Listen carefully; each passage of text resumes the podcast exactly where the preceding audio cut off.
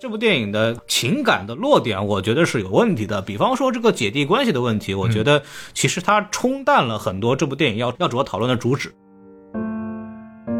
他踮起脚尖，距离天空更近。好，欢迎收听新的一集什么电台，我是孔老师。我是孔老师，你怎么今天这么应景？ 清明节来看看我儿子了，我的天哪，你儿子在哪儿呢？这不你吗？哎呀，你认错人了吧？哎，没有没有没哎呀有，哎呀你这头发太像我了。你看小宋老师这来看我，说明什么呢？哎就是白发人来送黑发人。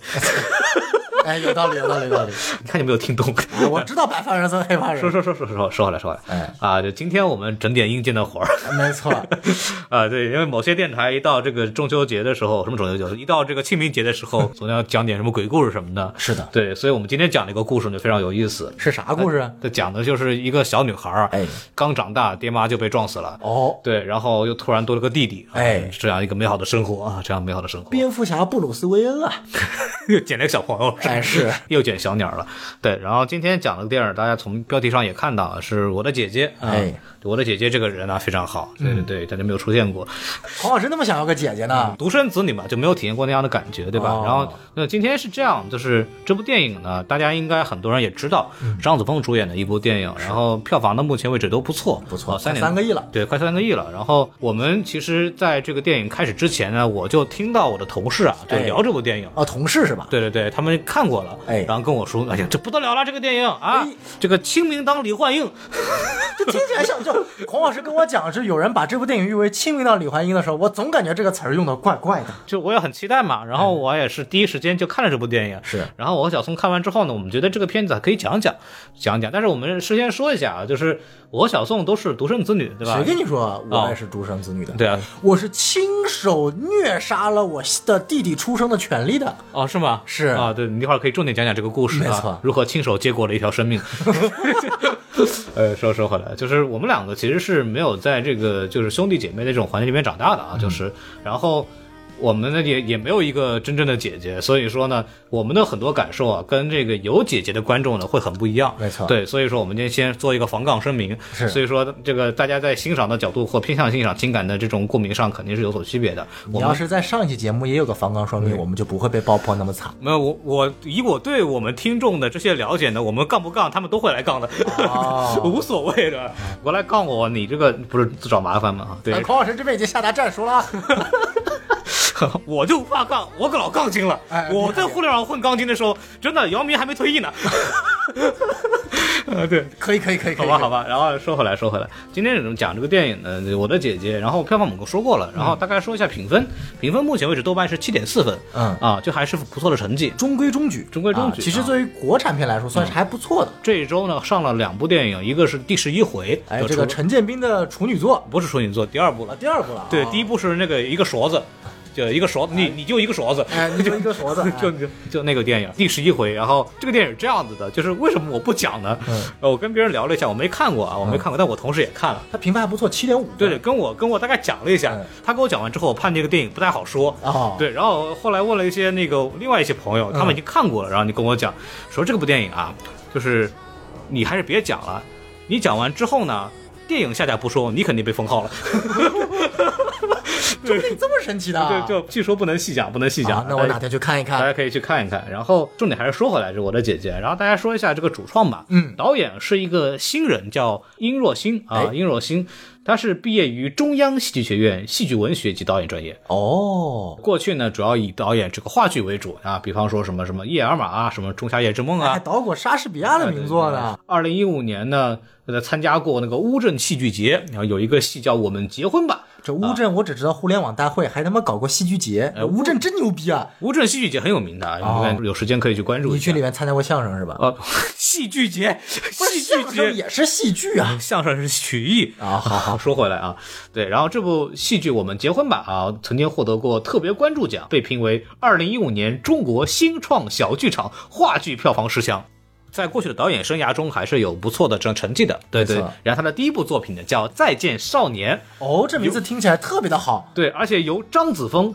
张佑浩主演。哦啊，这部电影呢目前没上映， 啊不是你的意思说这部导演的处女作比他的第二部作品上映的晚，啊对对对对对。然后这部电影呢，准备在四月十六号上映。那也快了。也就是在这部电影，呃，我的姐姐之后的两周啊，哦大家可以去关注一下啊我看一下豆瓣评分，似乎一星、二星居多呀。啊，对，那那我可以这么理解吗？就是先把这个好的往上放一放，然后第二部卖的时候就好卖一点嘛。哦，对对 对，然后老好莱坞操作 了。很牛逼的。对，然后刚刚提到张子枫嘛，同时呃，我的姐姐也是她呃主演，应该说这部电影她算是一个大女主戏了，给她度身定造的一样。张子枫大家也很熟悉啊，第一部电影小宋竟然不知道，嗯所以就是唐山大地震对，我不知道这个张子枫在里面饰演过一个角色啊，那她演那个房嘚儿。啊，防防房防嘚儿防烫烫闪大地烫烫闪 话，抗山大地震就房嘚儿啊啊嘚儿啊嘚儿，就就那个哦许帆演的那个母亲那个形象，跟这部电影其实有很多的映照。嗯当时唐山大地震那个剧情你还可能有印我象，没有看过《唐山大地震》，但我大概知道，就讲的是也是地震了之后选择救儿子还是选择救女儿，对然后对最后对选择救儿子，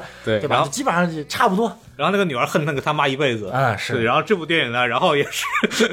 女儿恨了他妈他爸一辈子，对对对，就是就是差不多这个故事吧。然后张子枫我们也不用呃细讲了，前段时间我们刚刚聊过那个《唐唐人街唐人街探案》，对，也姓唐，对也姓唐的一部电影，对吧？然后那个那个就是一笑一笑成名， 一笑成名，这个张子枫应该也是《唐人街探案一》之后才正式成名的，对对就 对。出名的。之后呢，其实演过《快把我哥带走》，就那个彭昱畅和他演，就是经过那个事情之后，很多人称张子枫就是妹妹嘛，嗯就是一直叫叫妹妹。然后这部叫《我的姐姐》，就是说很多人媒体就说啊，这次终于从我的妹妹变成我的姐姐了。哦，下次变成我的奶奶。哎， 那是多少年之后的事儿了。还有一个演员，呃，可值得介绍一下，那个祝媛媛然后朱媛媛，啊，祝媛媛演的是谁呢？就演的是那个张子枫那个角色的姑妈啊，哦也，是啊就在那个喜欢玩俄罗斯套娃的， 行行行，没错啊哎。然后她之前其实演一个角色，大家也会很熟悉，就是这个送我一朵小红花，啊叫送你一朵小红花。呃送送你一朵小红花，哎啊，由著名咋的那么不要脸呢？非要送你，他妈送我自己一朵小红花。送了得癌症的哈，哎行了 吧？说回来，就送你一朵小红花，然后由著名的四个字的男演员主演，啊哎对是哎对，然后我们就不往下说了啊，对吧演的真的很好，那个那那那 个孔老师继续在这边， 演的很好，演的很好，对我我真心说演的很好。然后完了以后，这个肖央老师啊，哎是嗯肖央老师其实叫叫特别出演这个头衔，但是我们可以看到在这里面戏份还是挺多的，没错对他已其实已经超过了一个客串应该要做的东西。然后不得不说，肖央老师一如既往的演了一个中年油腻废柴，并且完美的出演了。 对，就感觉肖央老师现在就是就就专门演这种中年废柴大叔形象了。对我觉得，呃我觉得他应该称之为是中国版宋康昊。没错，而且我觉得肖央其实不管是这部电影之后也好，包括之前的《误杀》，其嗯实展现出了这个独当一面的这样的一个这样一个能力，而且他不只能演喜剧片。我期待其实肖央在未来几年以后，可能有机会像张译一样，在某一年突然的爆发，然后成为一个一线男演员。 肖央肯定会爆发。嗯哎，《唐人街探案四》里面 Q 组织可有 他呢。不要再说 Q 了，太尬了，那个 Q，神经病！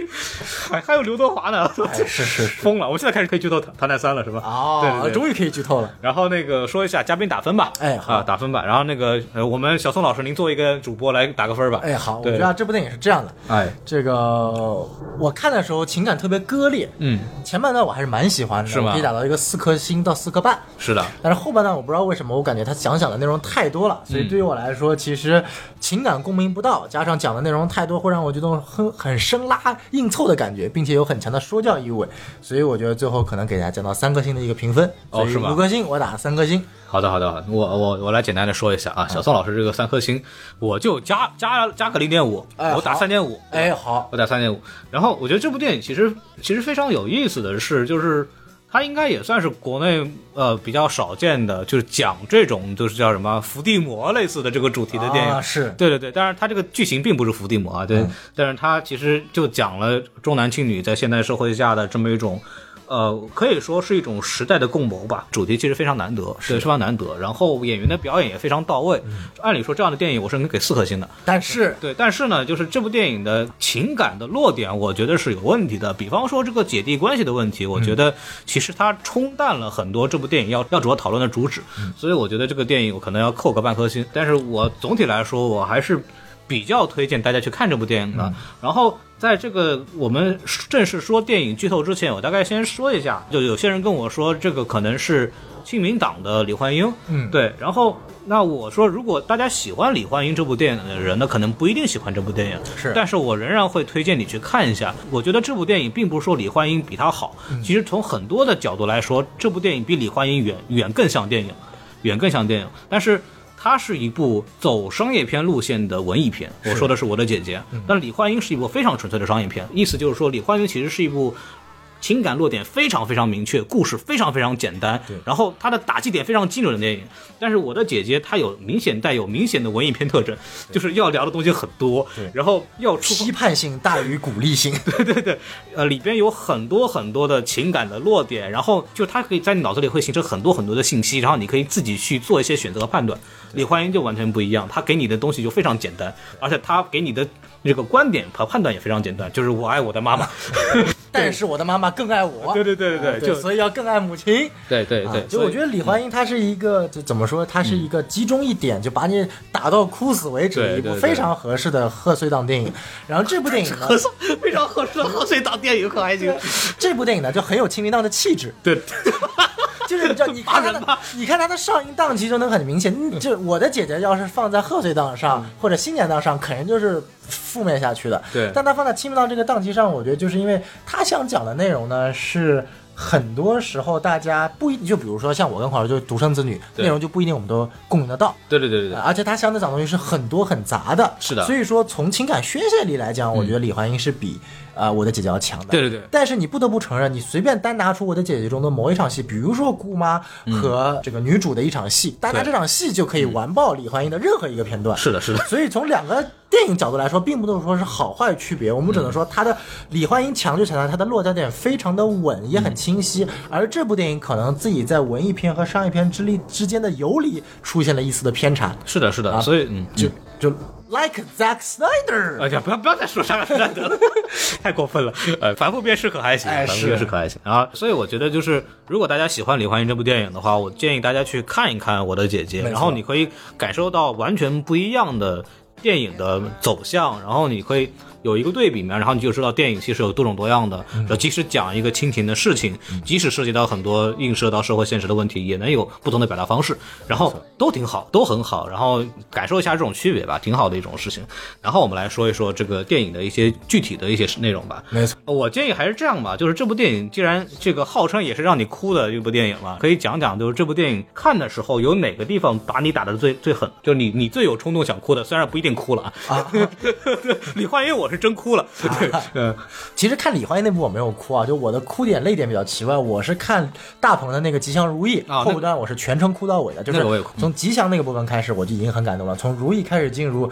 纪录片的模式的时候，我反正是从头哭到尾的，嗯因为本身我作为一个半东北人，就那个氛围气息是我特别特别感动的。你会你会觉得熟悉吗？那个感觉？对，特别特别熟悉，嗯而且因为我本身我也有一个姥姥，也去世了。其实很多内容跟大鹏的那个《吉祥如意》的故事有切入点，哦而且因为它是个真实故事，因为我知道它是真实，所以才魔幻，所以我才想哭，就是一种很魔幻现实的感觉。嗯，但是李焕英就是因为大家很清楚这个，尽管也是现实改编的，对但它走的是一个剧情片的套路。对，再说回到这部电影，这部电影是《吉祥如意》和《李焕英》中间找了一个中间点，是的它是一部现实主义的剧情片。那说实在话，我没有找到泪点，嗯但是我有很多打到我的点。是吗？首先第一点，这个，嗯呃，开头、哎一场大家族里面互相讨论，马上激发出这个跟女主之间的这个冲突的那场群像戏，就给我有一个冲突点，就是马上那种突如其来对女主的这种压迫感，嗯就已经让我感觉这部影片的基调说 OK，嗯这是一部我可能觉得还不错的电影，因为它前面这个群像戏的基调就很好了。然后正式打动我的点，其实我估计待会儿孔老师也会说，其实就是姑妈和女主的第二场这个对话戏，在呃先是呃。有两场对话戏嘛，一场在医院里面，一场在这个他这个阁楼上面的那个阳台上。对，那我先讲一下阳台上这场戏。那我特别喜欢，就等于说那场戏其实是两个人之间不仅达成了和解，也是在给自己身份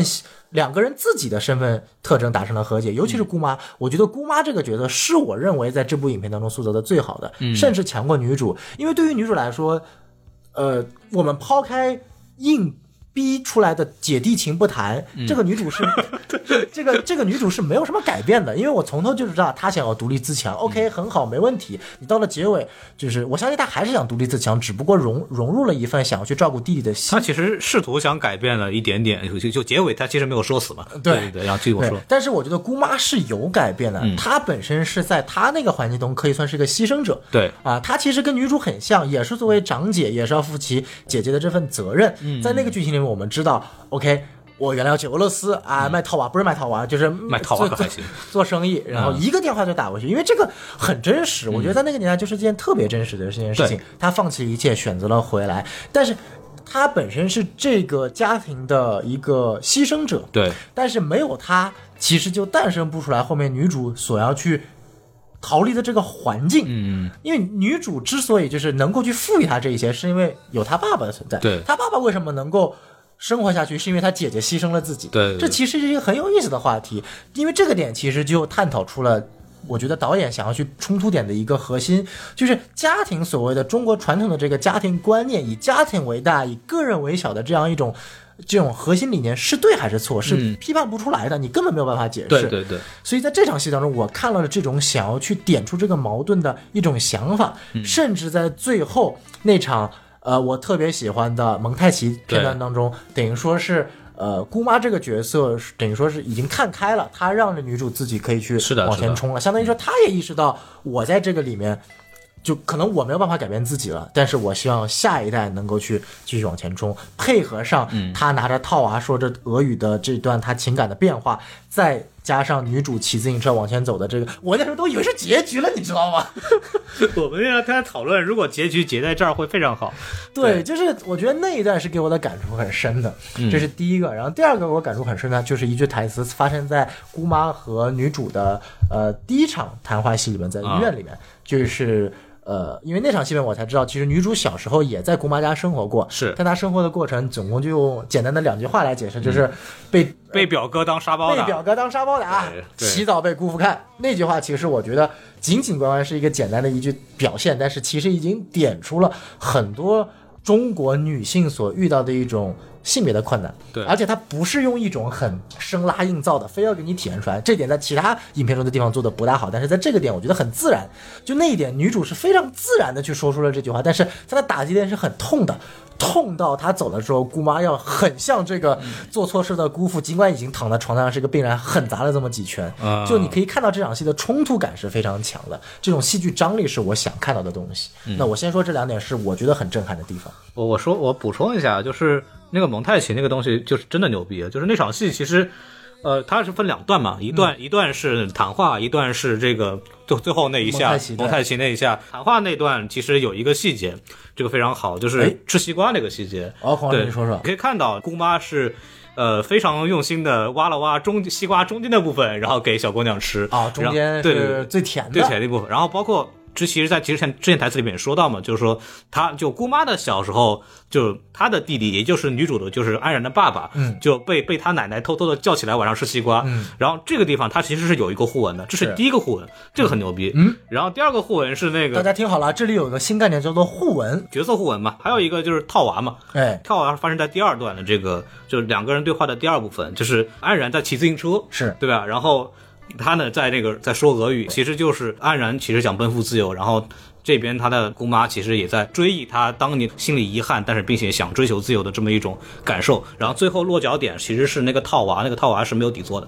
是姑妈其实之前说了一句话，套娃可以不用套到一个壳里边。这个地方其实用了这么一个小东西，其实把呃人物的境遇和人物的选择其实表现的非常好了。对，就这其实他想点出来，就是说女主不需要再去对在对这个家庭的套索的，尽管好像看起来我们最后的结尾，她依然被这个家庭套索所套牢。哦最后是个开放性结局吧？对，你再结合姑妈和女主本身，它就是个互文，就是他们两个本身就是一个一体的，可能是两面的这样一个事情。没错然后就这一段戏的设计其实是非常精巧的。对，就作为一部作为一个看电影的观众来讲，你会觉得导演哎这个确实有东西，然后不哦确实像是一个只对拍出过两部电影的导演，呃，不像是一个只拍出话剧的导演，确实是用了镜头语言，用了一些呃技巧来去讲述故事的，而且并且确实是一个很有文化的导演。话剧导演其实很喜欢用这种象征性的东西，对、我觉得这个点抓得很好。然后你稍微再引申一点点的话，就是那个。女主披着她老爸的皮衣，然后在那唱歌，哎对，唱我的青春小鸟再也不会来。哦，那那个说实话，就正好转到我们的主题，就是哪个点打动我，这个点也非常打动我。哦，对对对，就是虽然说他爸对他很不好， 但是他还是留下了他爸的一件皮夹克，并且在很困难、很痛苦的时候，就是她男朋友跟她朋友也分手了嘛，然后她一个人在天台的时候，听完弟弟在非常青春的时代唱那首《青春的小鸟》的那首歌，然后她在那自己的那个境遇下，披着爸爸的皮衣在天台上独自的去唱这首歌，对就那种境遇的对比，就是也是个混，对，很很能打动人，就是很能戳到一个观众的心。剧情安排的点真的是安排的很好，就是每一个小情节，导演其实都做了精心的设计没，错所以让这部剧的这个情感还是表达的是不错的。当然，就它有些问题，我们可以在不好的地方的时候再说一下。对，然后我还想补充一点，就是如果不说场景，光说人物的话，我依嗯然还想讲一下、姑妈这个人物，依然我觉得设计是最好的，是就吗是她很打动我的点，就是她是那种就太像我们生活中熟悉的那种已经被生活摧残过无数遍的中年妇女形象。对对对就她很多做的事情，包括呃收拾东西，嗯包括哇西瓜狂老说的，包括甚至还有一场戏在咖啡馆里面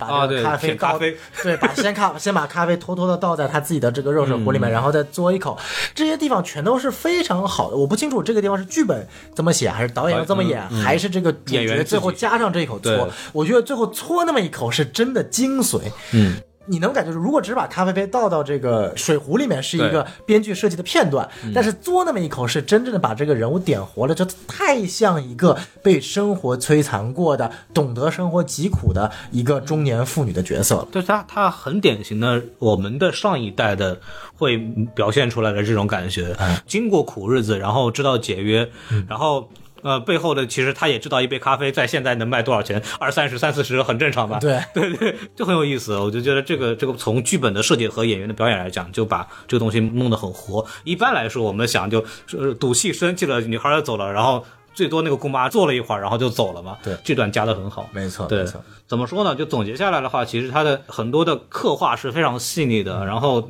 人物的安排、剧情的安排都做到了互相的连接和印证，这都是。非常非常牛逼的地方，包括那个我特别喜欢的就是那个导演就是不一样，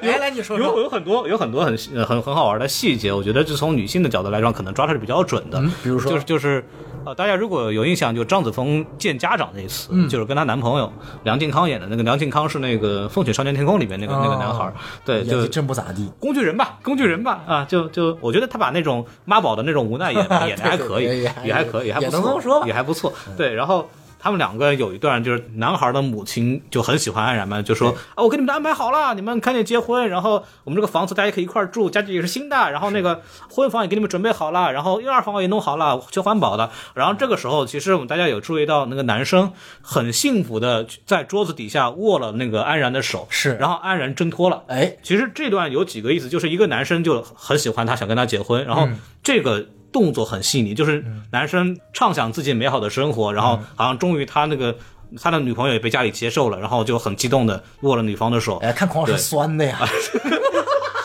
特别好，特别好，对，特别好，就就这个点本来就很细，然后更细的是张子枫的挣脱，这个很好，因为张子枫这个角色安然，大家如果看了电影知道，他是对走出去非常非常认真的一个，他一反复向往自在由跟。她的男朋友说，我们一定要努力，我们要考出考到北京嗯去，然后我们要独立的生活。然后她当她听到她妈妈就就男孩的妈妈对他们的未来已经就已经安排好在这个成都这个地方 了，成都这个小城 市，对这个也很有很有意思，我觉成得。都这个小城市就安排这个在成都这个地方以后，然后男孩反而是没有跟他一条心，反而是哦，这个生活好幸福啊，怎么样？然后他瞬间就明白了，这个男生其实跟他并不在一条线上对面。，而且很关键的一点就是，其实最后她分手的那个契机，其实是她问男朋友你是不是到现在还没有跟母亲说。就像孔老师前面说嗯的，对这个男生其实归根到底是一个妈宝角色。对对对他是跟呃我们女主的性格是截然相反的。是的女主是相当于说。就是我不管父母，我就是要独立自嗯强，就要往前冲。男主可能就是各方面条件都很好，但他对内心是一个非常非常忠于自己父嗯母意见，并且是不敢违背的这种想法。对对对那是这个契机，最后女主看清才选择跟他分手的。嗯，我我我觉得就是在分手这条线其实是铺的是很足的，然后包括最后面那条也蛮心疼的，就是那个男朋友跟她告别的时候，就是说我在门口的时候想了想，说如果我走了之后，你下一个男朋友对你对你那个不好的话，你们俩脾气都很暴，很容易欺负你。就是就是他其实这个男生并没有做错什么，啊，对，就并没有做错什么，只不过就是真的就是性格和那个追求不一样。这狂二一看就是个偶像剧没看多啊，这种台词就觉得好，这种台词偶像剧分分钟啊！哎呀，我霸道总裁，你跟我分手了，嗯那下一个男生会不会对你很差呀？我尽管跟你分手了，但是我还想着你，老渣男了。呃，我觉得他跟那个还不太一样吧，哦 哎不太不太一样。就我比较好奇的是，这种人，这两个人是怎么样以这种性格关系还他妈能谈五年的？我就是没有遇到现实嘛，就是那个男生其实明显就很喜欢她的，对吧？嗯喜欢是超级喜欢她，然后特别想支持她，但是到了现实这个层面，要到结婚，要真正的两个人共同生活的时候，发现这个现实跟他跟他们想的就不一样，对，就到了那个关键点，其实就是这样，就真的到了那个节点的时候，才能看出两个人到底有什么不一样的地方。光是经历很多呀，看来也是经过了这没没有没 有，呃没没没有这样的伤过几个女孩的心，说吧。没没没没有就狂疯狂悲伤，嗯。啊，哎呦呦呦呦呦呦！哎呦天哪啊！就很多人都伤到我嘛，什么新垣结衣啊、石原里美啊，哦这些我都不认识， 你认识的什么波多野结衣啊，是是吧？这个好像也不是很熟悉，他是干什么的？啊，继续 编，你继续能给我编。介绍一下吗？啊是是对是对对，啊，说回来说回来说回来，就不太适合，这是一个女权电影，你不要这个样 子。不是那些人，难道不就是用自己的最女性力量，用自己的身体去代言吗？啊，我们还是不要聊这个话题了，我怕被冲，真的好吧？对，这这个这个这部电影还是一部非常女权的电影，啊我绝对认同。嗯对，太吓人了啊，太吓人了。说说回来说，然后还有一点就是张张子枫这个角色，其实她的那种就是你知道一般的那种什么大女主戏，哎要表现出女主的强势和能干的时候，就是一帮就他妈喊，操老你们他妈傻逼，操老子老娘最牛逼，然后全世界的男人都爱我，不我知。道你在骂哪部对，偶我像？不用努力，我就可以称王称霸，我天生就是塞外的公主。 我操，这里边就蕴含了过去的多部大女主中国电视剧啊，没错，但这部其实对张子枫的刻画，就是张子枫确实是就是有真本事，而且一直在努力，他一直在抓紧时间就在那看书学习医疗知识，对吧？有多处性能力体现，包括跟那个医生说你这个药剂增了十倍，对这。个我看着很恐怖啊！ 就是怎么会有医生出现这种问题？我以后不敢去医院了。对，然后然后十倍，他那个戏很好，看到以后打电话说：“喂，你药剂弄了十倍，啪一关，对就是很熟练、很懂，并且一看就是那个医生老犯错。”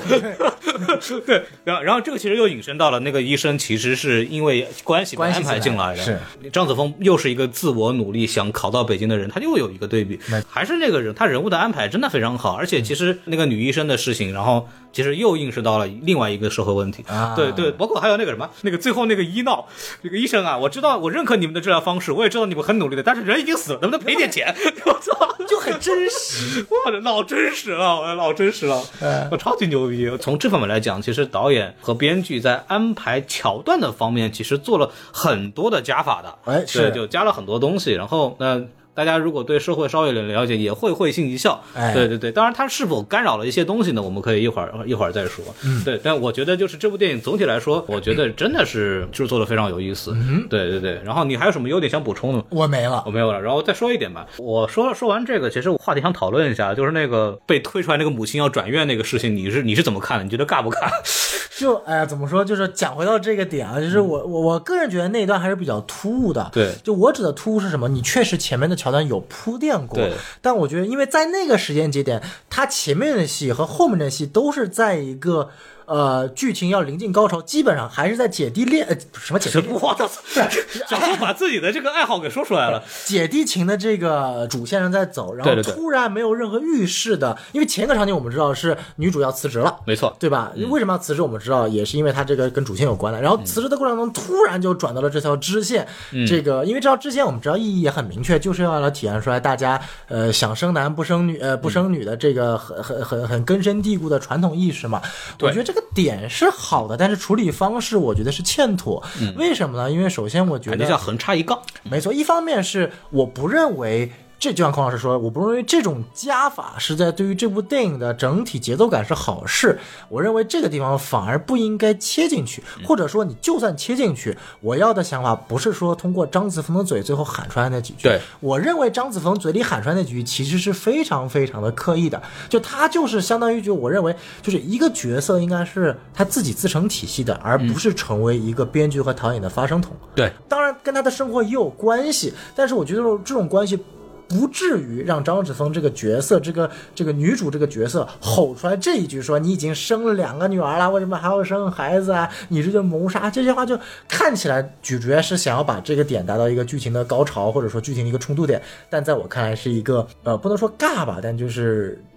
让我觉得很突兀，然后很不舒服的一个片段。嗯，我就这个事情，我刚刚就讲叫横插一杠嘛，嗯，而且横插一杠杠的就不是一个多余的信息，嗯，就是如果你这段戏要交代一个我们对张子枫不了解的地方的时候，我觉得那一个情节安排是有意义的，但是他这个话这段情节表现出来是张子枫很难过，然后他感觉这个事情映射到了自己的人生，然后他表现出他很反感这种重男轻女，然后为了。多生一个儿子，然后来摧残自己的母亲的，或者是来摧残这个家庭的这个行为，嗯，这个行为其实，在通过导演导演之前的闪回也好，通过之前一系列家庭的反应和他自己的一些台词也好，都已经非常明确了。就是我们很明白张子枫很讨厌这件事情，对然后这件事情也是造成张子枫自己悲剧的一个最大的这个基础，没错，有没有必要再通过这个中国这个情节来调调一下？它的作用就是张子枫可能情绪的宣泄点到了一个口，他应该他会爆爆发出来，但是。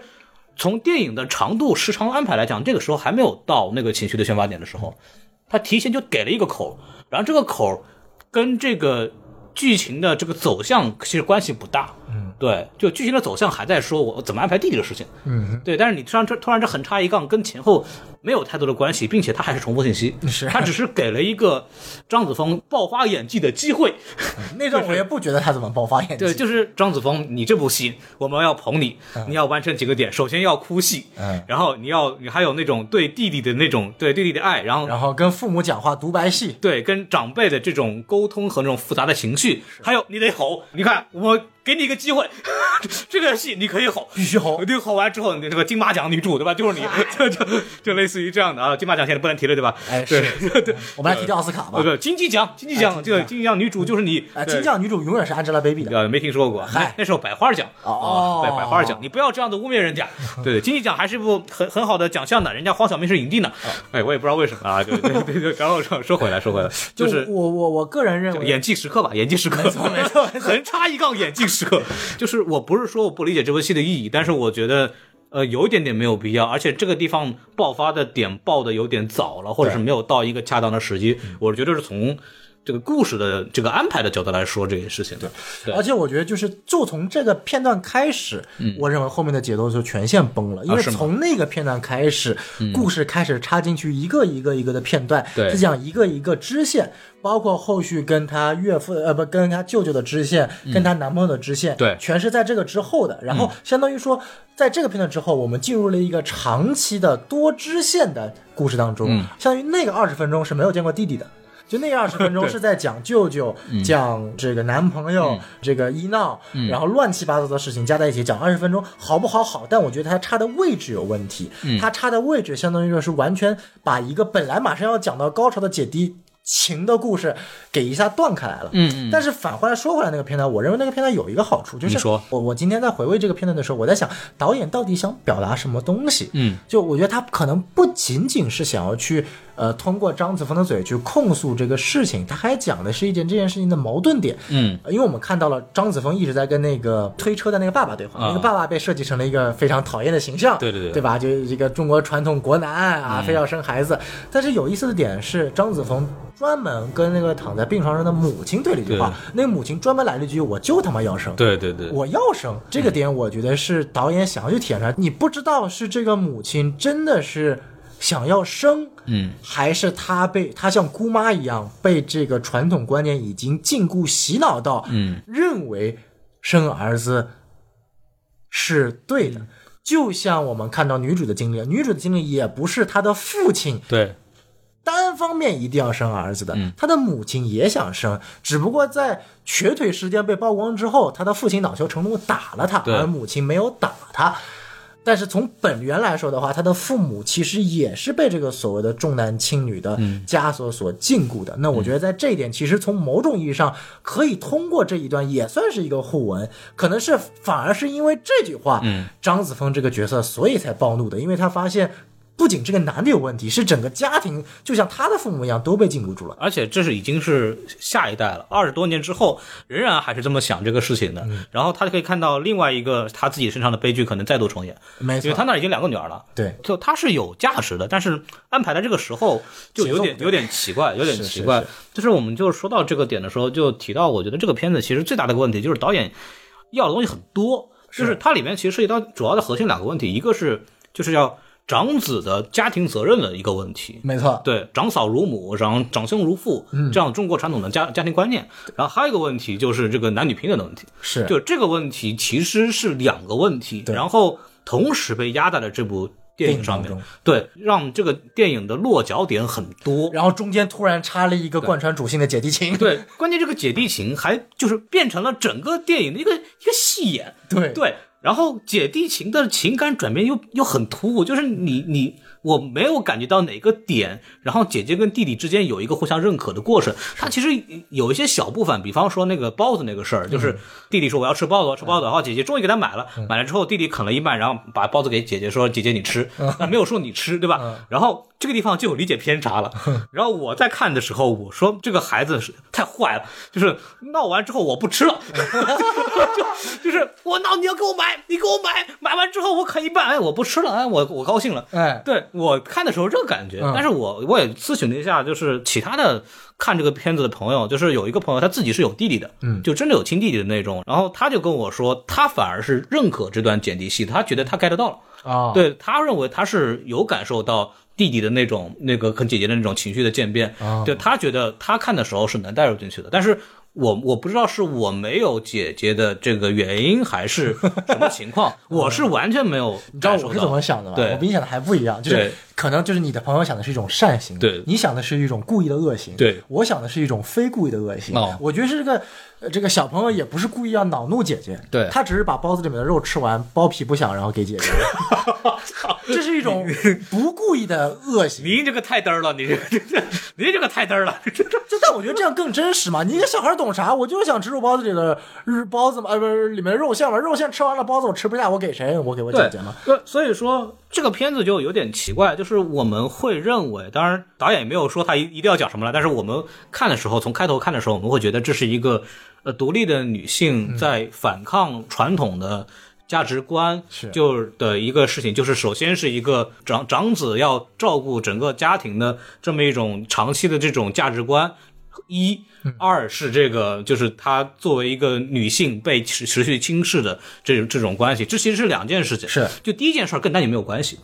第二件事情才是性别歧视。没错，对，它是两件事儿。然后这两件事是你可以勉强放在一件事情讲的，就是整个传统的家庭观念哎没错嗯对一个女孩的这么一种迫害，对吧？这个东西是能说清楚的，虽然它不只面对女性，对对，但是我们又可以看到这部电影的很多东西在强调她作为一个女性受到的这种所谓的不公平待遇，是所以对这就会有点问题了。然后第二个问题就是这个姐弟关系。你把大量的情感片放到姐弟关系里边，它起到的作用到底是什么？就是没错，我可以理解他的点是什么，就是如果这段戏能让姐姐喜欢弟弟了，那么他的选择会变得更难。嗯嗯，这无疑是一个一个点，但是他只应该承担让选择变得更难一件事，而不应该成为这部电影的主线。但是主线应该还是核心点，还在于传统的亲情价值观对这个人的压制。没错，对，啊这这就让电影的主旨开始飘了。这个片到底他要打的是什么东西？嗯没错然后再加上这姐弟两个人的这种关系，从我的角度来讲，有有点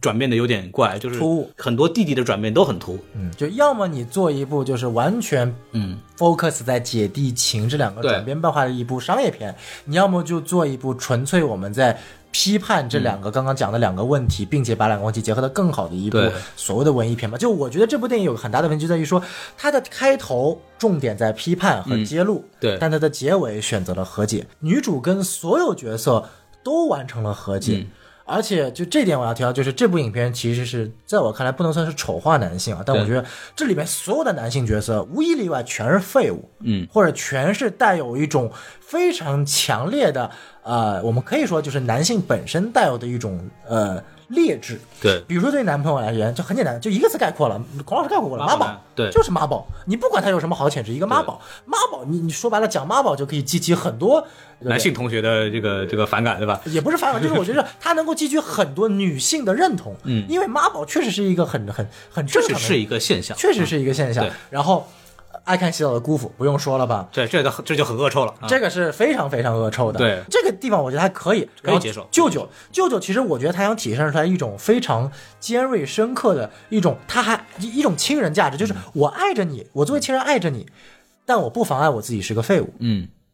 我更爱我自己，我可以爱着你，但我没有办法让我自己为因为爱你而戒掉赌的习惯。就本质上，他还是个废物。这其实是一个我非常希望能够看到深挖的点，但是这么多好深挖的点，女主最后都选择了和解。她跟姑妈进行了和解，她跟舅舅进行了和解，她甚至在最后跟自己的死去的父母进行了和解。对我理解不了她为什么能够跟自己的父亲和解。就是你看，如果你和解了，你开始尊敬啥玩意儿了？对啊， 因为影片说了，就是其实还有一点，其实影片没有讲到，就是他的父亲到底是不是因为就是突发心梗，就是应该是突发心梗，女主不知道是因为她一直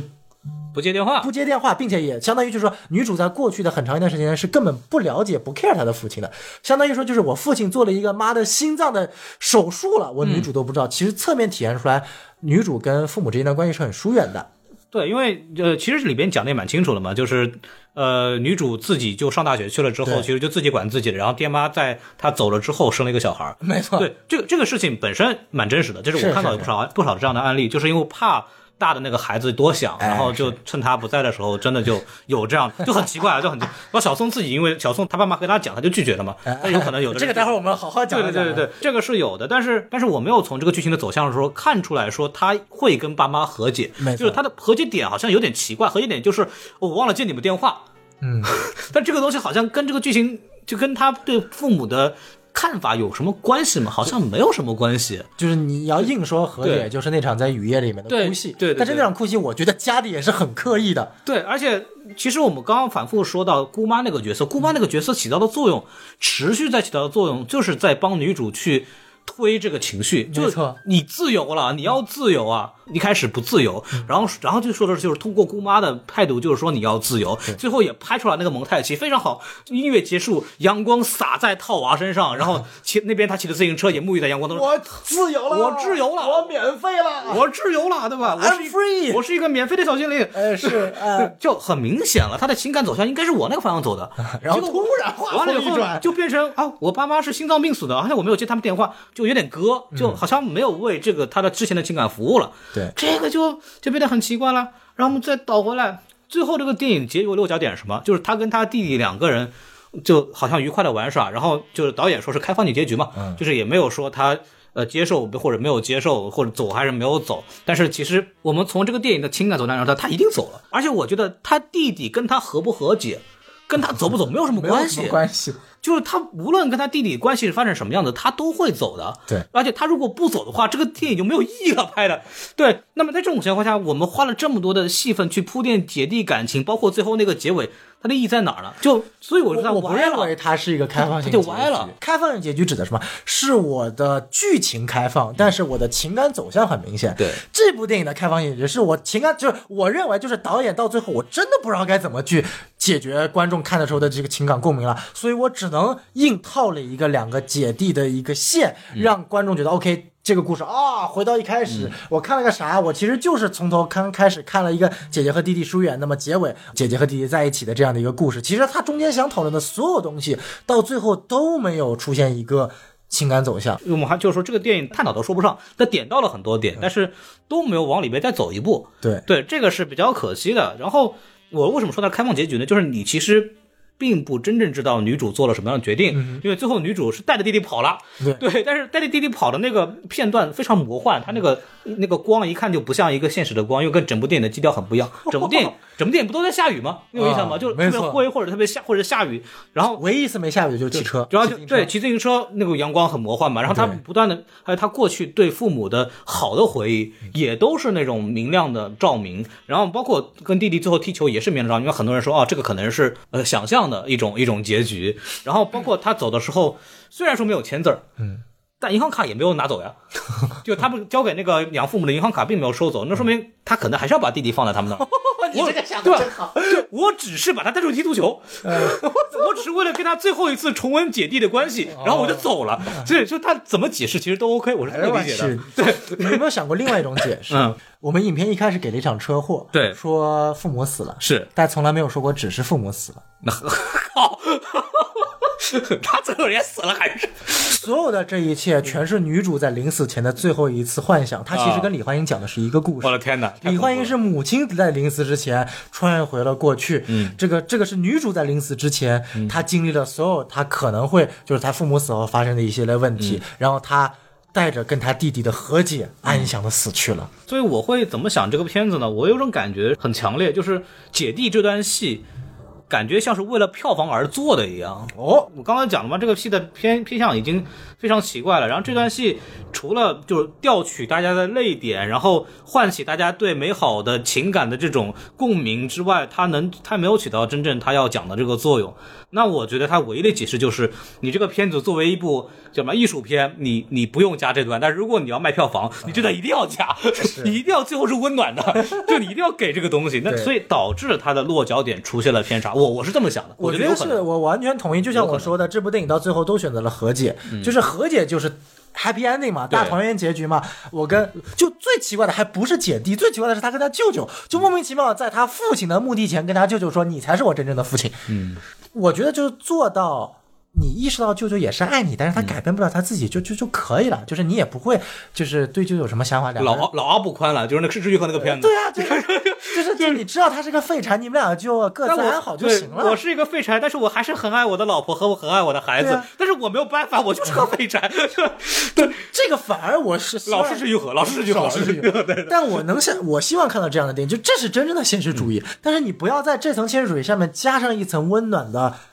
纱布，告诉你而且你是很我的暧昧的一种结尾，对对，就是这不清楚的。就是你在你父亲的墓前跟这样的一个废物舅舅，尤其是还把你的刚给他的弟弟带坏的废物舅舅跟他说，嗯你才是我的父亲。嗯，然后那你跟我说，你到底对你的亲生父亲是一种什么样的态度呢？嗯，他亲爸得多差才能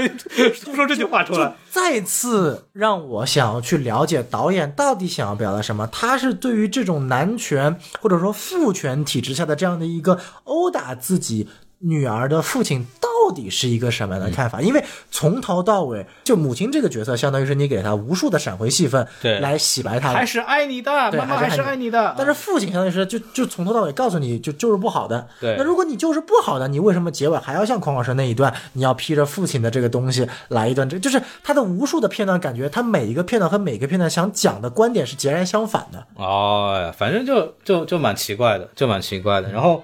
就说到这一点，我就可以大胆的开一下脑洞了。就是哎这部电影明显，如果他是投什么什么圣丹斯、投 First，他 如果是走文艺片路线，不走商业片，不走院线的话，这个我觉得他的结尾会截然不同。嗯哎我再来是说一说，孔老师，你先听我讲啊，啊我们你我讲我想了一个想了一个结局啊你。想了一想，你说一说。哎，这个我我觉得这个影片结局有一个点是非常非常的奇怪的，嗯就在我看来，就是那那家富豪让女孩签这个所谓的永远不见弟弟的协议是非常突兀的，嗯对就是从富豪的角度来为讲什么要不让他见见姐姐呢？没有对意义啊！就那个片段是明显就是为了让最后那一下嗯后面那一下来设置的一个 obstacle 一个困难。对但如果说我们今天就是文艺片，我们来改一下结局。嗯对这个富豪拿了一组，这个企业说：“哎呀，小女孩啊，嗯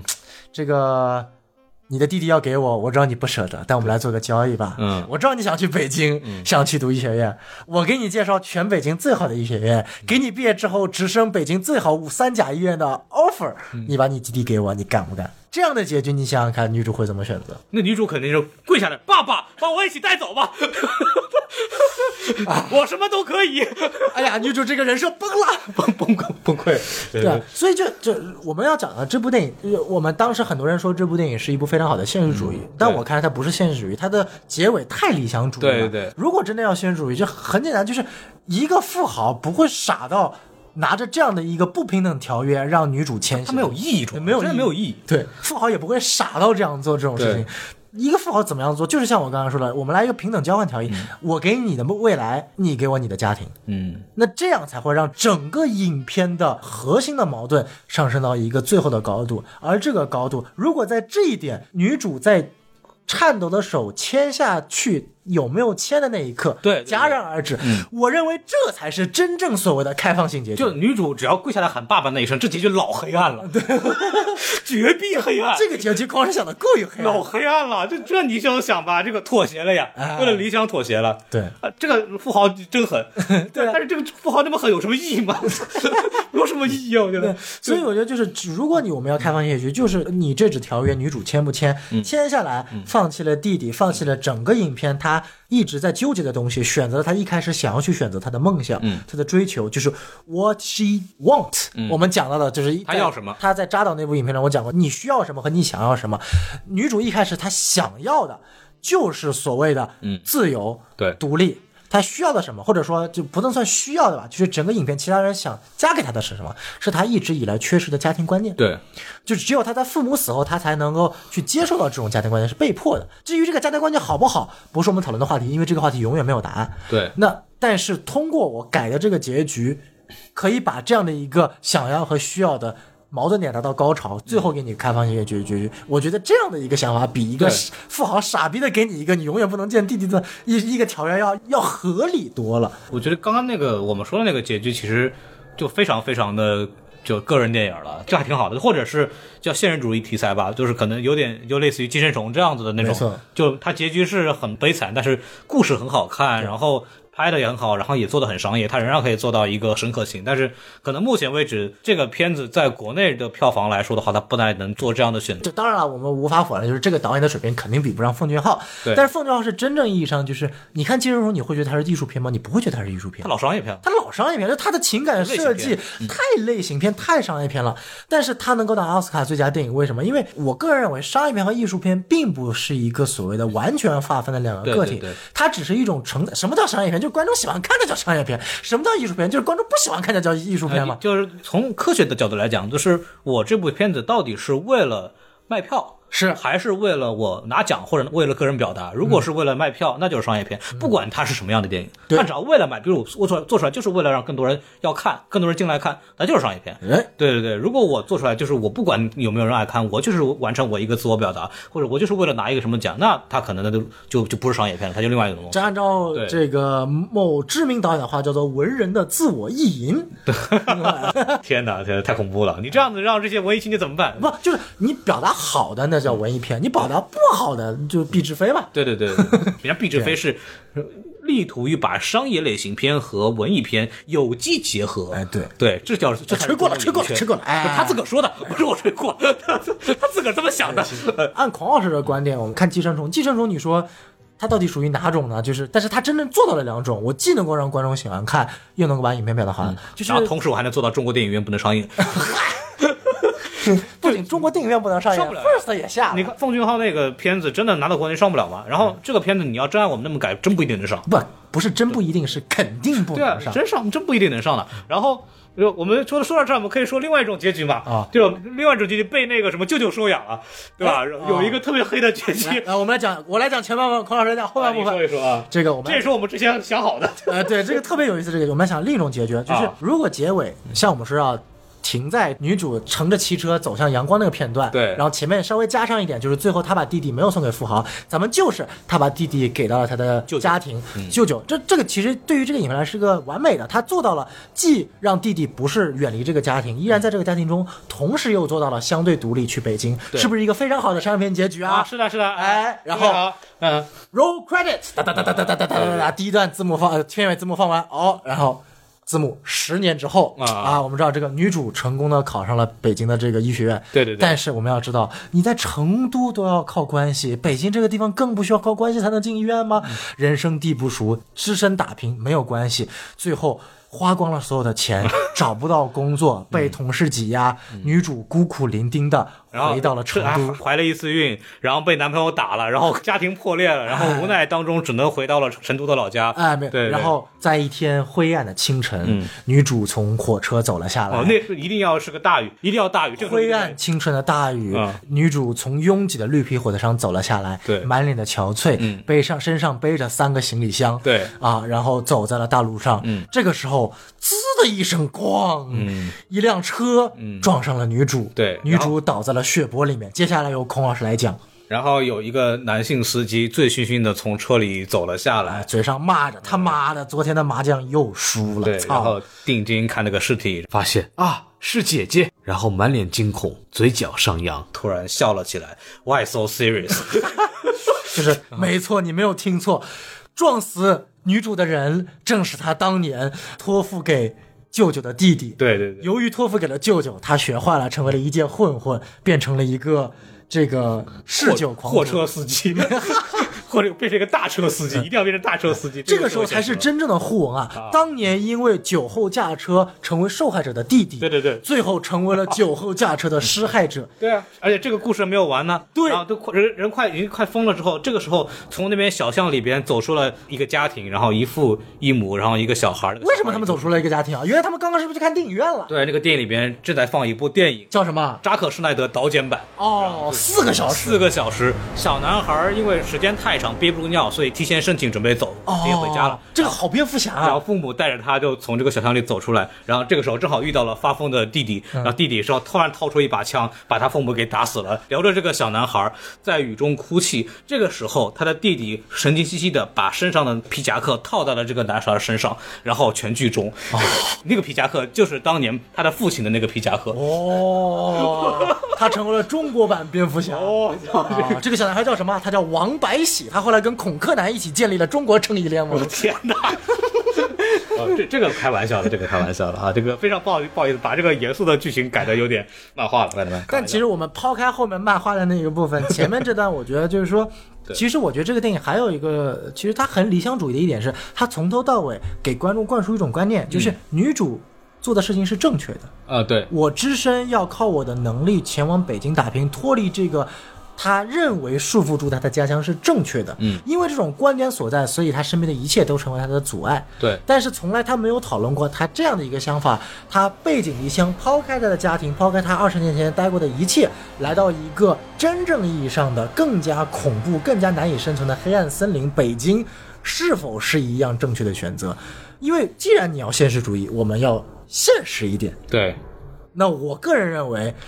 就凭他一己之力，我相信他可以考上这个研究生，因为这个是相嗯对公平的。对。但是你考上研究生之后，因为你在成都，你面对的上级都是关系进来的，你觉得你在北京就是靠你努力打拼上去的吗？不过这个有一说一，我倒是要有稍微有点不同的意见。嗯就是在我的经验里边是这样，就是小地方的反而更容易靠关系，哎，大地方反而更相对的公平。它的整个社就城市管理的这个先进程度，嗯，其实是在各地是有区别的，特别是。成都我不是清楚啊，就成就是特别是在那种偏远的地区、小城市、小城镇里边，基本所有的位置全是靠关系搞定。呃，这个我要跟补充一点，孔老师说的特别对啊，就是对我老家是东北的，对东北是靠关系最严重的地方，老赛博朋克了， 嗨，但是我指的意思就是说，到大城市，你当然它相对公平，就像上海的就业环境一定比一些小城市相对公平一点。对对对。但是伴随着你的生活压力和节奏是更快的。是的是的你需要就尽管更公平一点，但是你需要去对于上级的一些掏也是也是需要的，对不对？该有的东西该有的还是该有的还是会有然后我觉得在这个女主身上是看不到一点 能够去跟关系妥协的。 那这个就是后话了，哎对就是这个东西就就电影还是要强调的，我们要先要有独立的意识嗯和独立的愿望，然后 就就是还是要给大家带来一个正向的这样能量的东西。对，然后这个就是后面的事情了。嗯对，然后但是刚刚小东说的那个点，我其实比较想聊一下的问题，就是就是传统的家庭观念它到底对对一个女性或者对一个人到底有什么样的作用？就是。女主不愿意承担抚养弟弟的责任，这个有很大部分原因是因为她弟弟的出身是建立于姐姐利益的牺牲的前提上的，但这也属于传统的大家庭，呃，经常会犯的这么一个错误。其实这个片子一直在聊这个问题，就是传统家庭起到的作用，它或者它为什么我们会过去我们会组成这样的传统家庭，嗯就是是有原因的。就你就可以明显的看到，中国的传统大家庭其实是把整个家族变成一个经济体。是对，就是如果其中有一个人出了问题，兄弟姐妹里面出了问题，我们都会大家齐心协力的去照顾，想办法去照顾这么一个人，让整个体系能维持一个正常运转。就像吉祥如意一对，样。吉祥如意就是个很明显的，大家会坐在一起讨论我们到底怎么处理这个这个弟弟的关这个事情。包括这部电影其实里边有家庭会议，我们当他的父母死掉之后，我们大家都有一个讨论，我们尽量的是大家牺牲一点，是不管你姐姐牺牲也好，或者谁牺牲也好，尽量把这个孩子拉扯大。对，就是这就是中国传统家庭它起到的作用，就是它的建立的点为什么这个在。呃，可以说是在几千年的中国传统的发发展过程中一直存在的这样的问题，一直到民国，那么大宅门其实也很典型的一个大家庭的这种故事。没错它虽然有很多很多很多的问题，对它还有很多的弊端，但是它客观存在是在没有现代管理的一个社会体制里边，它作为一个单独个体的一个很好的缓冲带，就是你再废物再没用，就像像那个大宅门的老三一样，我们总有一个家庭的后盾，总有一个厉害的人能帮你活下来。我们看大宅门，我们老看那个白老七自己的奋斗史，其实我们一直看到三爷，他其实一直被很好的保护了起来。虽然他是个地痞无赖，但是呃，大奶奶也好，或者是白七爷也好，其实在尽力的维持他的这个个人生活。没错对，这个是一个中国的传统的家庭，他能够做到的一点。但是这个事情为什么到现在成了个问题，是因为。呃，现在的社会管理和过去的社会环境不一样了。嗯那么，当过去的生活的习惯、价值观触碰到了中国日新月异、快速变化的这个现代的价值观和管理体系之后，就会有出现的问题。嗯因为为什么美国没有这样的问题？就美不是美国没有这样的问题，就美国为什么这种矛盾好像比较少？是因为美国有相对较成熟的叫什么赡赡养体系、领养体系以及呃商业保险这个东西非不要小看，这个是非常重要的。中国就是因为没有。所以说家传统家族显得为什么那么重要？如果理想社会上，如果它的商业保险是非常的合理的，它的借贷体系是非常清楚的，它的所有的这些社会保障，包括孩子如果嗯没有父母，他能得到很好的这种领养的安排，那么这种传统的大家庭其实是不需要存在的。从现在的经济的这个社会来讲，但是即使这样，在美国，你就说一个数据嘛，百分之七十三的黑人小孩是没有父亲的。或者或者不知道是自己父亲之他是谁，他是单亲家庭长大，就是这是一个百分之七十三，啊嗯什么程度？就这个是黑人的问题吗？其实不完全是，就是真实的情况是穷贫穷，就是他父亲养不起，那么还是有很多一批人。即使在美国是买不起商业保险，然后没有一个健康的领养体系，然后他的母亲，他很年轻的母亲，他的甚至他的姐姐都要去承担这样的工作。这个在 NBA 历史上，大家如果熟悉篮球的话，有大量的球球星就是由他的姐姐养大的。这个问题在美国同样存在，就是在一个美国商业保险如此发达的情况，在领养体系如此运行了很多年的情况下，仍然出现了这样的问题。没错，就沙赞里面其实也提到了这个事儿，是对所以寄养的这个体系在美国如此之发达，对对，所以说这个不是一个中国的问题。大家就在回看这个事情的时候，就千万不要说这是展现了中国传统传统文化的这种劣根性，或者这是中国一个非常不好的国情。其实这种事情在美国是用另外一种方式来来呈现的出现的。对这个其实是一个现代社会都要去遇到的问题。如果中国的这种家庭反而某种程度上它做了一点的缓冲，当然从这个电影的角度来讲，它当然不提倡这样的事情，但是客观存在，它确实是有一定的缓冲作用的。那么到了美国，它是用另外一种方式来去做这个缓冲没的错，对它它是不同的一种方式，哪种更好我不知道，嗯但是我当然希望的是各方面的基础的设施都完备，然后既能够就没有负担的生活，又能够实现自己独立的愿望，这个这个是我们每一个不同国家也好都想去达到的这样鱼一个事。和熊掌都要拿，都要拿，这个哎这个是不需要不断发展，但是并没有哪个国家说我完全做到了这一点，尤其太难是了。尤其像中国这样人口如此密集的国家，资源如此匮乏的国家，这个稍微引申一点点，给大家说一下，嗯哎就是没错嗯我们对这个东西的看法。就是除了我们，呃，带入情绪去心疼女主，然后去批判很多社会的不好的情况之外，我们可以从另外一个角度来看看这个事情，哎，它可能是有一个别的方面的解释或者是一些东西的。没错对，就我们希望大家听完这个东西，就是不要只是情投入到那个情绪里边 当中。对对，就前面孔老师是通过经济的角度来去看这个所谓的一个家庭文化的这个东西，我们从另一个角度，就是我们光从文化角度来说，就说这个家这个概念啊，家这个概念相当于说它既是一个团结起来大家的东西，其实也是一个从某种意义上所谓的禁锢起来大家的东西。呃，不管从这部电影还是《吉祥如意》，其实都体现出来一个每个家族里的个人，他都有。家族性和个人性，对比如说像吉祥如意，你说这些个人都愿意去照顾那个这个大鹏的他，嗯是要演员吗？不是啊，这大家都觉得很他烦，对不对？对天天像个傻逼一样在那边闹来闹去的，文武相对棍文武相棍，文武文相相棍棍，烦不烦死了，嗯对吧？我要有一个我也嫌烦，就是从个人角度上而言，他并不是愿意做这件事情的对。但是从家庭角度而言，嗯我们用一个贬义的词叫洗脑，褒义的词就是一种我的一种责任，就是固有的价值观嘛一定一定要去照顾他。对，这就是传统的价值观对嘛。，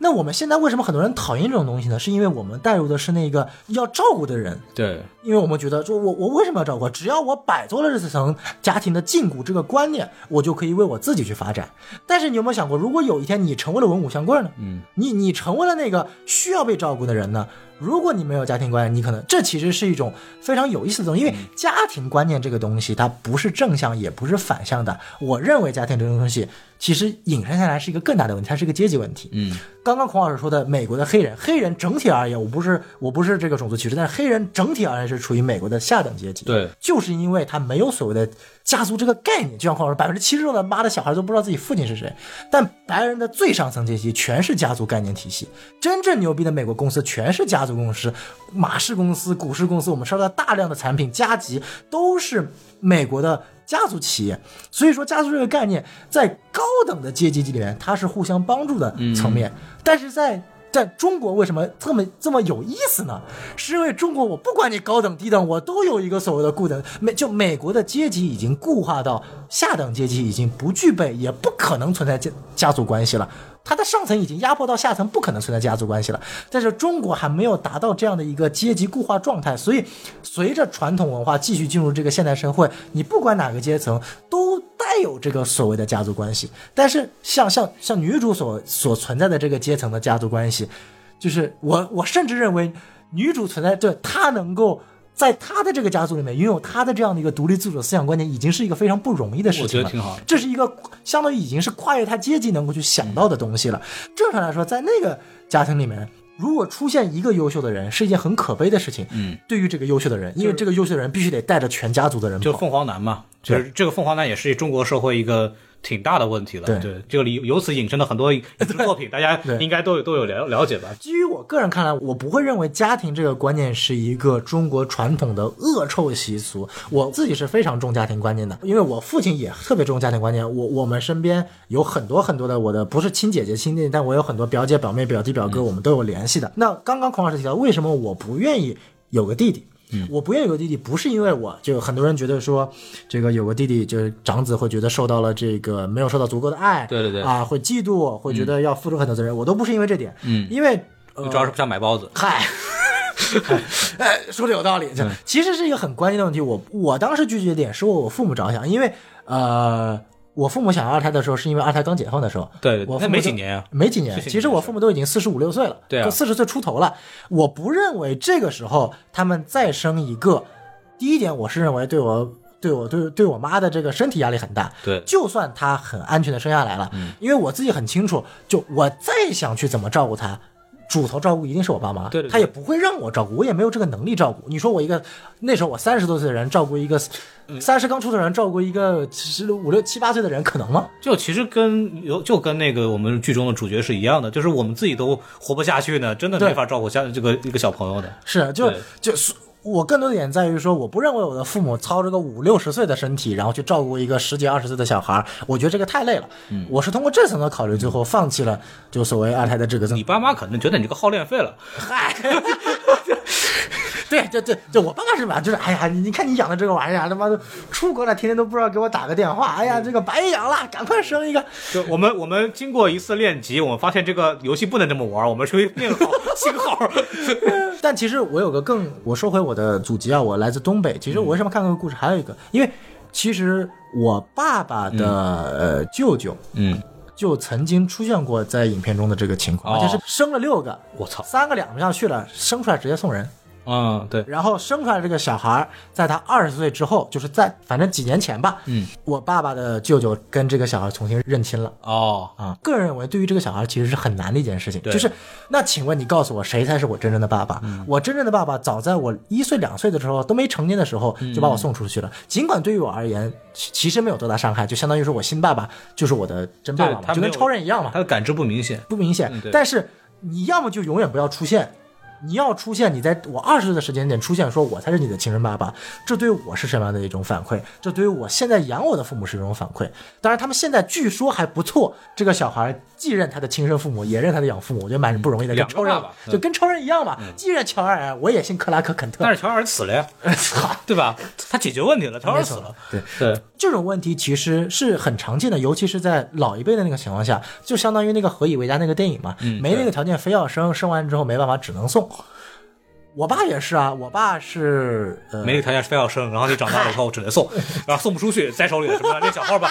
那只能就我留了一个是吧？ 嗯我妈是家里最大的一个，她承担了照顾她妹妹和弟弟的对职责。对对是的。我爸爸是家里最小的一个，嗯，他接受了他姐姐和哥哥的选择，嗯，就像影片中表现的一样，大家都有，但是。最关键的不是去批判这件事情怎么样，而嗯是之后你做了什么。就我有一点，我觉得特别佩服我爸妈的是，呃，我们家原来是东北嘛，我爸妈相当于是他们各自家族里唯一一个干得不错来到上海的对人，对我对，所以我当当时时在能上海出来的都是家里边出类拔萃的才能出来，然后所以我就是出生在上海的。他们来到上海之后，并没有我。其实小时候我我不理解，啊我跟我爸妈说，就是嗯为什么我们经常要去管家里的那些事情？我从来没有回去过，嗯我从来没有接受过，我不想去那个破旧的城市。我甚至第一次回东北老家，我觉得那地方太破了。嗯，但是我在我人生的过程中，东北人就拿着刀 过来了。嗨，但是我为什么现在自己更愿意承认自己是东北人？我后来发现这个因为家你上牙说的不行，你没办法，只能说自己东北 了。不是我东北话也说的不行，咋的呀？那挺好的，你这这讲话老不东北了。哎，对你说的话比我溜嗯长，就是在后面的发现当中，这种家族的情感确实是无法割舍的。对尽管可能从某种条件上来说。就是血浓于水这件话，这件事不是假的。为什么？因为好莱坞电影，我们看好莱坞电影，或者是被西方电影，我个人认为是被西方电影洗脑太多了。西方电影它有种观念叫做呃亲情大于血缘，为什么呢？是因为好莱坞讲究的是反套路，因为正常套路是血浓于水，所以为了要体现出来反派这个这 We Are a Family 什么速激 Family、银护 Family、复联 Family，就是要体现出来这种没有血缘关系的 Family 更有价值。好莱坞大片里面女就是主角里边父母双全的不多啊，对双全的不多。对，所以他要这，但是但是不要忘了，真正好莱坞的主角都是有血缘的，卢克他是有天行者的血缘的，对嗯对吧？对就是真正牛逼的家还是得讲究血族缘都是有血缘的，没有这个斯塔克他爸，也没有斯塔克。对啊，就你看《速递家族》讲究血缘的，就对啊没有头发就是一家哎人。操， 有道理。就是我讲这么多，其实想告诉大家，就是家族这个概念是辩证的，它有好处有坏处，关键是在看你怎么样去平衡这个辩证，而不是一味的去抛弃家族或者一味的成为家族的束缚。对，就是这部电影《我的姐姐》，她其实讲了一个方面的东西。对很多事情就是你这么看是 OK 的，那么看它有另外一个故事。其实错这个故事从我的姐姐，就从张子枫这个角度来去讲这件事情。但你说真的是，比如说我的姑妈，嗯，就她可能又是另外一种东西。那如果没有没有这个姑妈小时候这么就做了那么多牺牲，这个家族能成这个样子吗？也不会也不行，因为这个姑妈明显就支撑了那个她丈夫是个摊子，她她儿子是个傻逼对，她女儿是个没心没肺 的。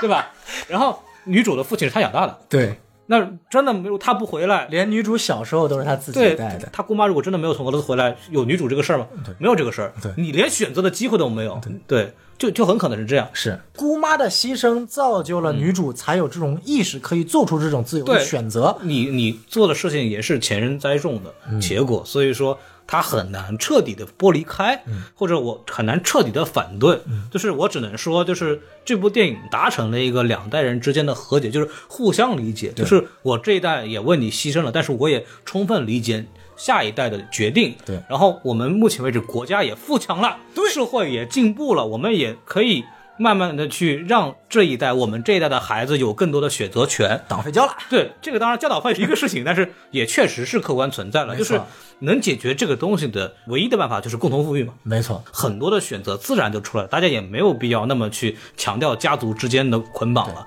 那么让这个耕者有其田，老吾老以及人之老，幼吾幼以人之幼，对吧？这个孟子的盛世就出来了。哎呃呀，对我还哎读过孟子呢。然后我就是说，在那种理想社会下，那么每个人其实都能够过得很好，也没有那么多的枷锁，每个人之间也不会有那么多的利益冲突，因为所有的家庭到后来，你就比如说看你看那种什么各种什么什么生活调解节目，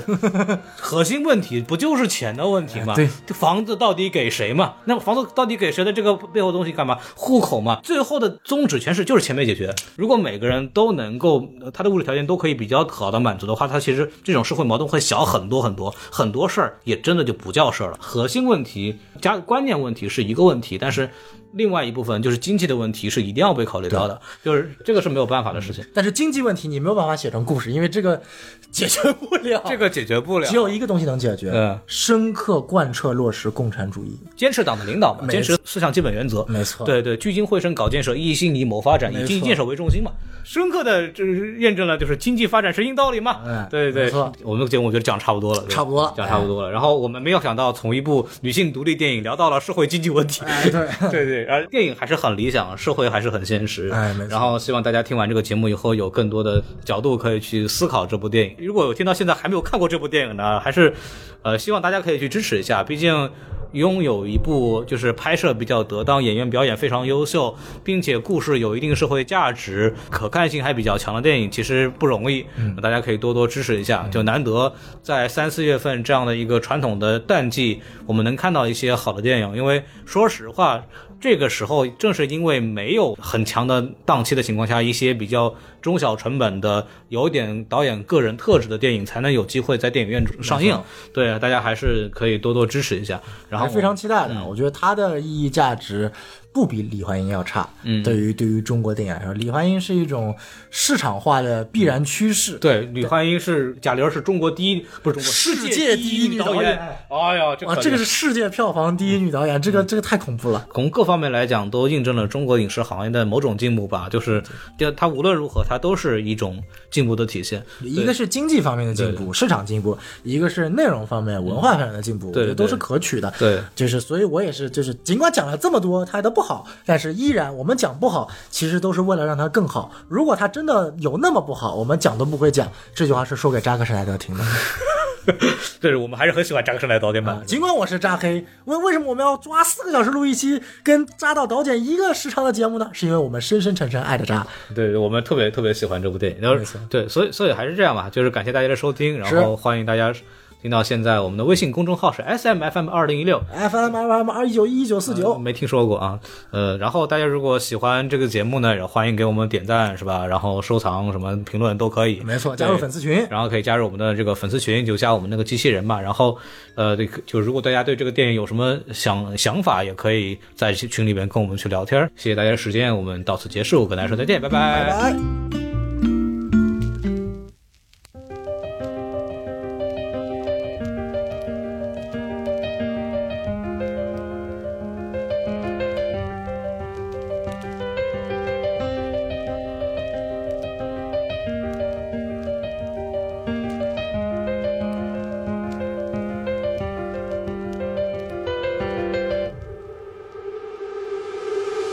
一九九五年，我来到这个世界，再次我想给我的母亲最真诚的致谢。为了把我养大，放弃了她的事业，可是我却让她痛苦在每个日夜。外婆她告诉我，我的父亲早已死去，当时的情景我还记得，房间一片死寂。此情此景我已经不想再去回忆，还有我那些素未谋面哥哥姐姐弟弟。Bad school，我不听话，让老师同学害怕，他们互相说悄悄话，我把罪恶都犯下。这画面一刹那乍现，像一只大雁，我怕见到曾经犯下错的那面，把武器带进学校，他学我找的诀窍。警察把我找到，妈妈哭着说我还年少。那时我觉得所有人都跟我作对，我在我自己的世界尽情的落坠。